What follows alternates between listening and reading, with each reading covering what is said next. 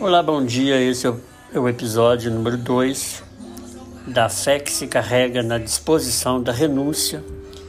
É um tema que a gente tem tratado há algumas semanas, embora esse episódio seja de fato o número 2. No monte do Senhor se proverá. A gente trata da história de Abraão e Isaac, filho da promessa.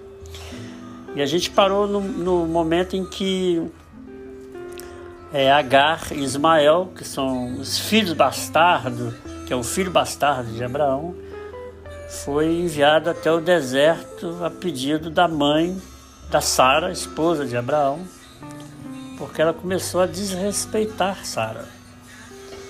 E foi entregue ao deserto.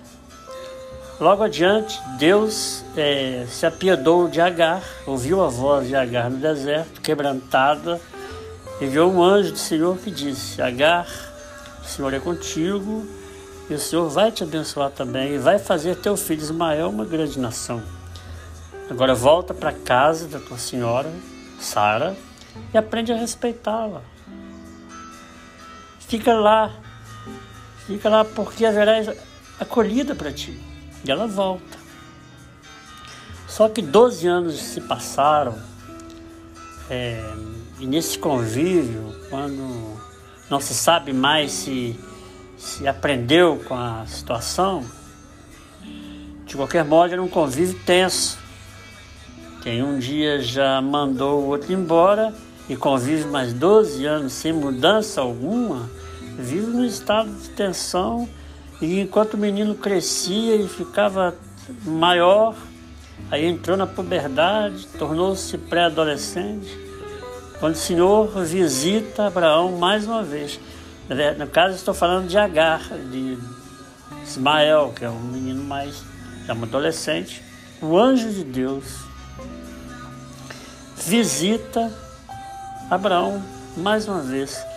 E, e dentre essas várias que ele havia feito, envia-lhe um anjo do Senhor, que é uma manifestação do Cristo eterno, do, e dois anjos para prometerem que a graça de Deus o visitaria na descendência dele. E a descendência dele procederia de Sara. E não de qualquer arranjo, como de fato o Sara tentou fazer. E Sara ouviu isso atrás da tenda, atrás de um véu, de uma cortina, cortinado, não sei. Quando, ouviu, quando ela ouviu esse negócio, nem Sara aguentou na presença de Deus, começou a dar gargalhadas. O anjo do Senhor, Cristo eterno, perguntou a Abraão: Por que se ri, Sara? Lá atrás, escondida? Pensa que eu não estou sabendo das coisas?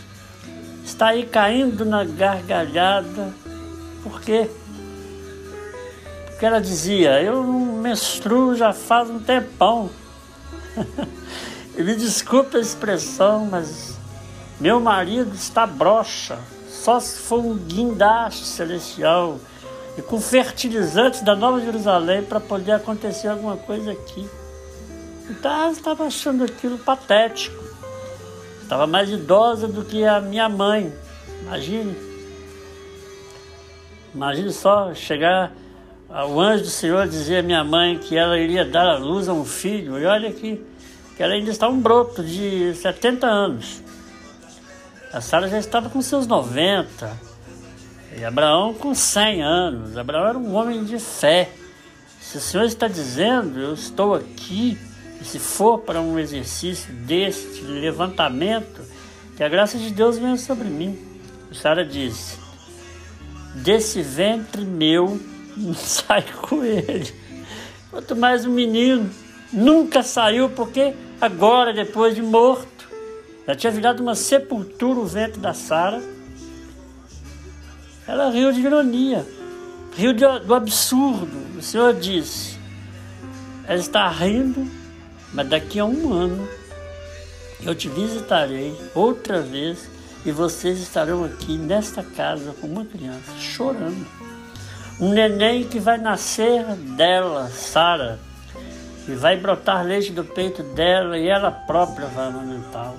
Isso é promessa de Deus, então não tem que ter Não tem que ter a construção de convicções de homens. Tal, segundo os textos. Aí quando o neném nasceu, diz aqui o texto da Gênesis que Abraão ficou muito feliz e deu um grande banquete depois de 60, 65 anos esperando aquilo. Todo dia nasce um menino. Abraão convidou todo mundo, mandou fazer uma festança, foi um dia de alegria e júbilo. A criança ainda era um bebezinho, estava no processo de amamentação para ser desmamado. Aí seu filho Ismael, filho dele com a escrava Agar, que já tinha seus 12 anos de idade, vendo aquela festa toda, ficou enciumado. A mãe dele também ficou provavelmente ciumada e despeitada. Todos aqueles sentimentos ruins que podem acontecer no coração humano.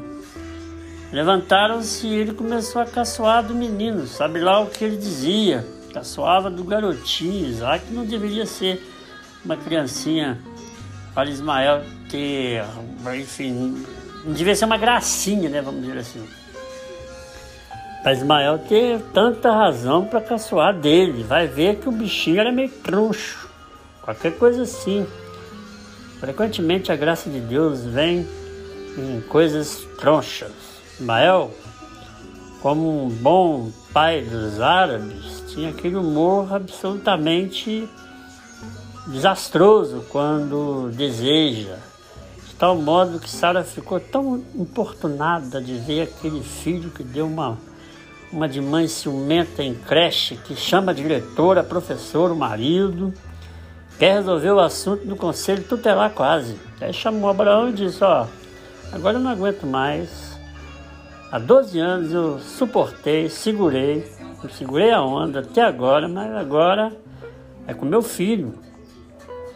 E se é com meu filho que estão caçoando, eu não vou admitir que isso aconteça assim com meu filho crescendo complexado, com esse Ismael, esse Agar, fazendo pouco dele, manda-os embora. Isso é porque ela chamava Abraão de meu senhor. Abraão ficou com o coração pesado. O texto que o texto diz que isto outra vez muito lhe pesou no coração por causa do menino e da serva.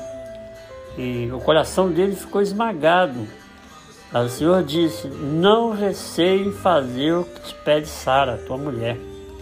E de fato o pedido dela era rejeita. Esta é a palavra usada no texto bíblico. Rejeita esta mulher, este menino e manda-o embora. Abraão teve que mais uma vez fazer um corte, uma renúncia. Pegou Agar, pegou o menino de 12 anos fez provimentos com ele, pôde e os enviou com promessa de que Deus o abençoaria eles, como de fato veio abençoá-los porque havia uma bênção de Deus para Agar e Ismael. E a tendência deles, a descendência deles era prosseguir. E assim o fez. Todavia, aquele era a hora de se fazer mais um corte passar mais um cutelo no cordão umbilical. Lá na Mesopotâmia, em Ué dos caldeus, um cutelo entre eles e seu sobrinho Ló, o primeiro. Terceiro cutelo quando ele mandou Agar e Ismael embora. Agora a quarta vez, a mais difícil, porque 12 anos haviam se passado ele tinha amizade, convívio, carinho, relacionamento com o filho e mais uma vez manda embora. Esse homem é o pai da fé. Agora veja como a fé vai se construindo com cortes, cortes, cortes, quebras, rupturas, abandonos no sentido de obedecer a voz.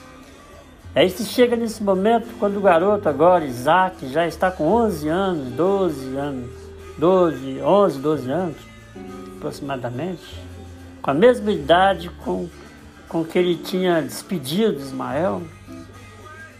Ironia divina.